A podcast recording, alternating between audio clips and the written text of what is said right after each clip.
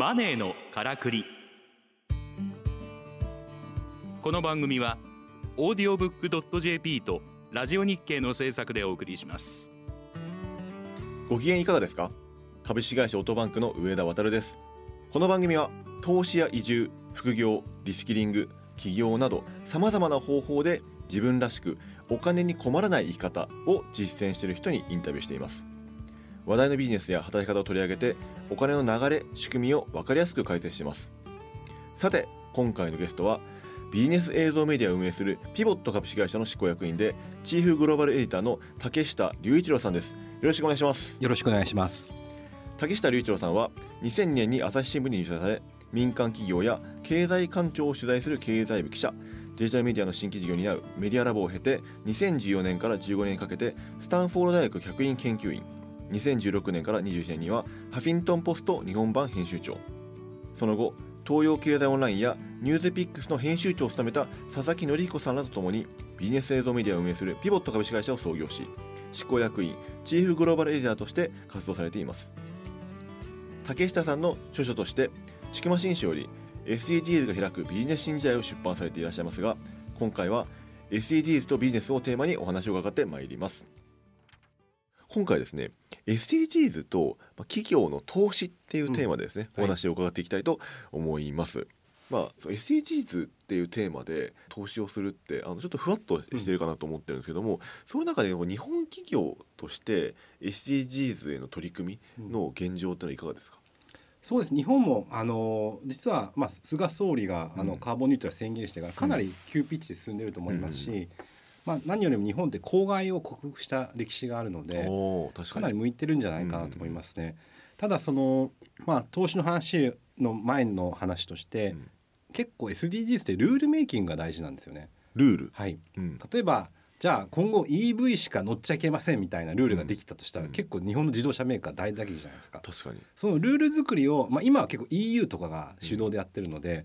そこにも積極的に関わっていてですね新しい時代のルールを作ることに口を出した方がいいと思います。あ確かにルールを作れないと、はい、なんかその相手の土俵で戦うことになります、ね、そうですね、うん、だからそのルールを作るのとあとそのルール作りに関わる企業っていうのは注目かなと思います。例えば、脱炭素を計測する企業とかですね、うん、そのルールがいわゆるプラットフォームになるので、うん、そういった会社は注目した方がいいかなと思いますね。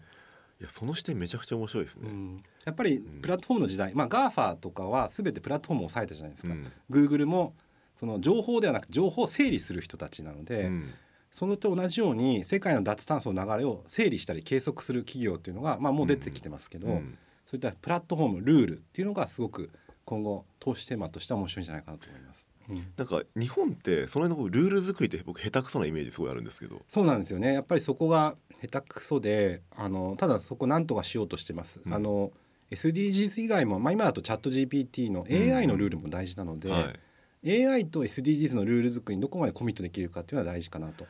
思いますね。確かに AI のルール作りもねすごい興味深いですよね、うん、うん。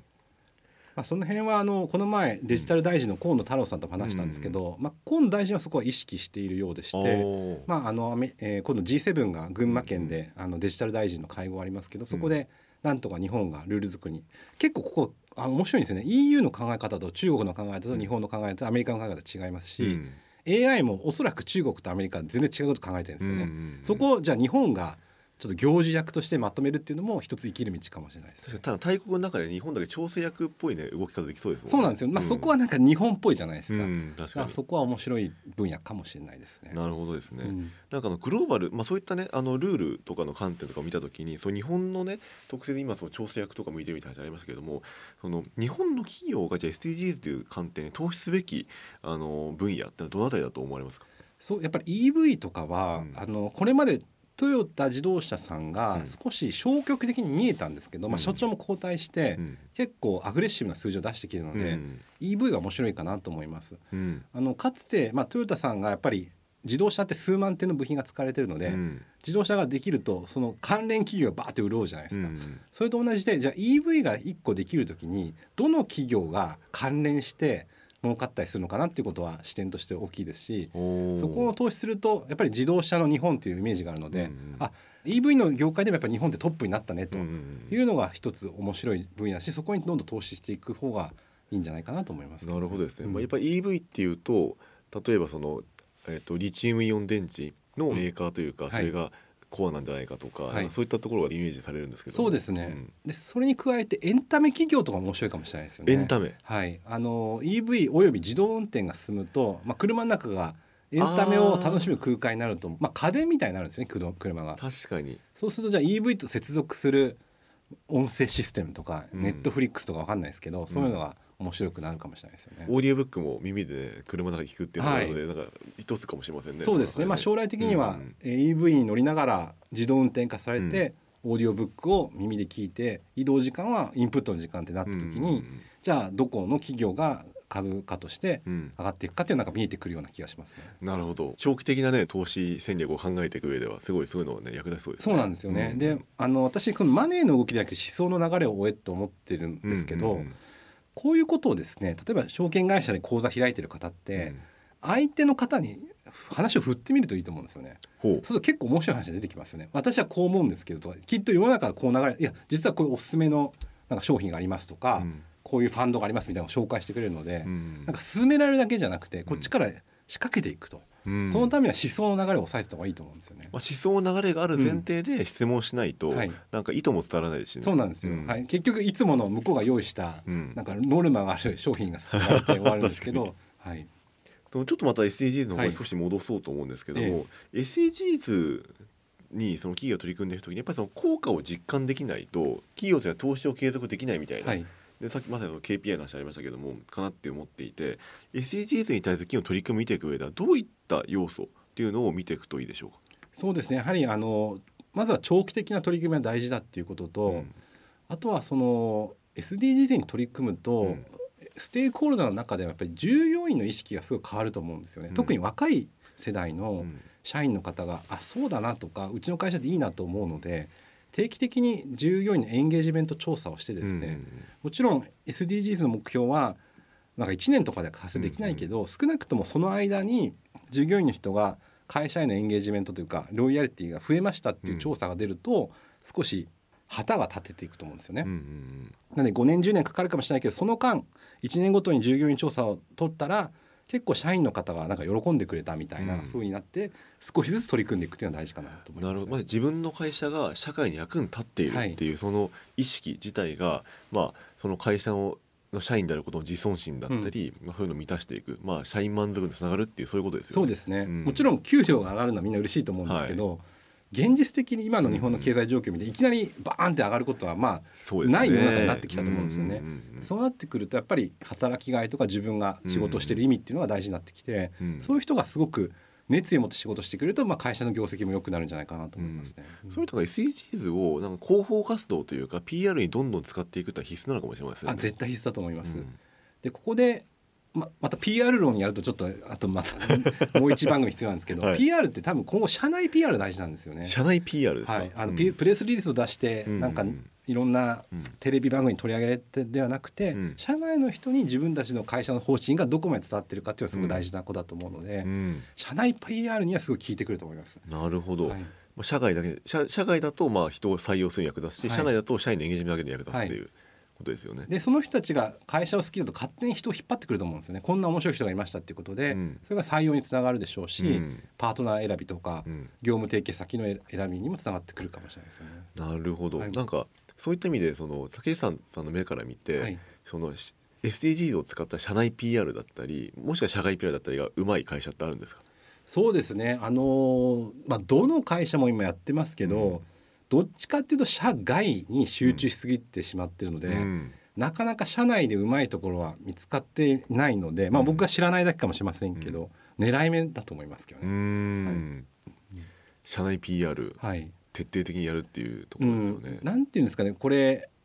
日本のトップってうん。社内では話し下手だと思うんですよ。確かに。はい、なんかし社外ではいろいろとなんかカンファレンス行ってうん。世界を変えようみたいなこと言ってるんですけど、うん。社内ではちょっとなんか照れもあって、うんつまんないことしか言わないんですよね。うん。社内にこそ今度気合い入れようと思うんですよね。うん。はい。そこって、うん。逆に海外の企業ってのはうまいんですか？あめちゃくちゃうまいですね、うん。はい。あの海外まあ Google の社内のカンファレンスとか、まあうん。うん半分社内のカンファレンスとかも様子を聞いてると、うん。本当になんかプレゼン大会ぐらいの熱意で社員の方に話をしたりとかいろんなスタートアップとかの経営者の話を聞いてても、うん。社内のプレゼンっていうのはすごい最高に面白いんですよね。まあ、そこはすごい大事なポイントかなと思いますね。いやそこをなんかもうすごい掘りたい気持ちでいっぱいなんですけど、はい。なんかでも SDGs とどんどんそう離れてそうですよね。はい。いっちゃいますけど、はい。でもちょっと掘りたいですね。なんか、うんその社内 PR、うん。えーっていうところで特に SDGs とはいかと組み合わせていくとしたら、どういったうん。そのコミュニケーションが理想的だと思いますか？そうですね。やっぱりその SDGs の目標の中でうん。一個にすごく自分の思い入れを語って、うん。まあ、だからこそやってるんだっていうことはすごい大事だと思いますね。うんえー例えば、まあ、脱炭、まあ、プラスチックの問題で、あのまあまあ、ちょっと厳密に言うとちょっと違うんですけど例えばじゃあペットボトルをなくしましょうって言った時に、えー自分たちの会社からも全てペットボトルをなくしますと。うん。でそれはやっぱりあの環境問題を考えていることなので、えーみんなでマイボトルを持ちましょうっていうそういうちっちゃなことでもいいんですよ。うんでそれを明日から全部撤廃しますとか、あのまあ、今どんな会社も行くとペットボトルがあったりとか、お客さん来たら出してると思うんですけど、それを語るんですよね。でそれを、まあ、なんか SDGs が流行ってるからやってますやってますじゃなくてやっぱりじゃあ自分が例えばある海に行ってそこでプラスチックの汚染を見ましたと。で調べてみたら魚の料理プラスチックの量が2050年までに増えるっていう調査があってこれは問題だと思ったからまず自分たちができることからやっていきましょうと。で自分もいろんな会食に行ったりとかいろんな会社の営業に行った時も、全部ペットボトルは断ってます。みたいなことを言って社員に説明するとすごくいい社内コミュニケーションになるんじゃないかなと思いますね。うん。自分の思い入れをなんか照れずに言うっていうかうん。なんかあの会社の会議って私本当に大嫌いなんですけど、うん。なんか照れがあるんですよね CEO とかトップに。うん。ですごくなんかテクニカルな話をするんでこうやった方が得ですよとか、うん。でもそうじゃなくてもっと非財務的なことを語ってほしいなと思って、うん。その方が聞いてくるなと思いますね。やっぱりその建前的というか綺麗語っていうとなんか恥ずかしいみたいな,、はい。なんかあのロマンを語るのが恥ずかしいみたいな。部分ってあるじゃないですか、ん。でもなんかそのロマンに人はついてくるみたいな部分ってありますもんね。そう思いますね。うん。でそれ以外のことはウィキペディアに載ってるしチャット GPT に載ってるし どっかのビジネスメディアに載ってるんですよ。確かに、はい。うん、それ以外のことを語らないと価値がないですよね。うんうんうん。なるほどですねいやなんか SDGs ってなんかそう考えるとすごいあの企業のメッセージにもね使えるしその、まあ、社内外の発信にもそれ結構幅広いですねテーマとして、ね、そうですね、ん。やっぱりこのストーリーが世の中を動かすんですよね。うん。今っていろんなツールとかうん。たくさん出てますけど、うん。結局人ストーリーが人を動かしたりとか株価を動かすので、うんうん何か大きな工場を持ってますっていう、うん。要するに触れるものタンジブルなものが別に資産じゃなくて、うん。ストーリー力が資産になってくるのでなるほど。それを鍛える上でも SDGs って学んだ方がいいジャンルなのかなとは思ったりします。ありがとうございます、はい。あのまあそのね最後のストーリーの話も非常に面白かったので、はい。また次回も楽しみにしております。よろしくお願いします。今回のゲストは竹下隆一郎さんでした。どうもありがとうございました。ありがとうございました。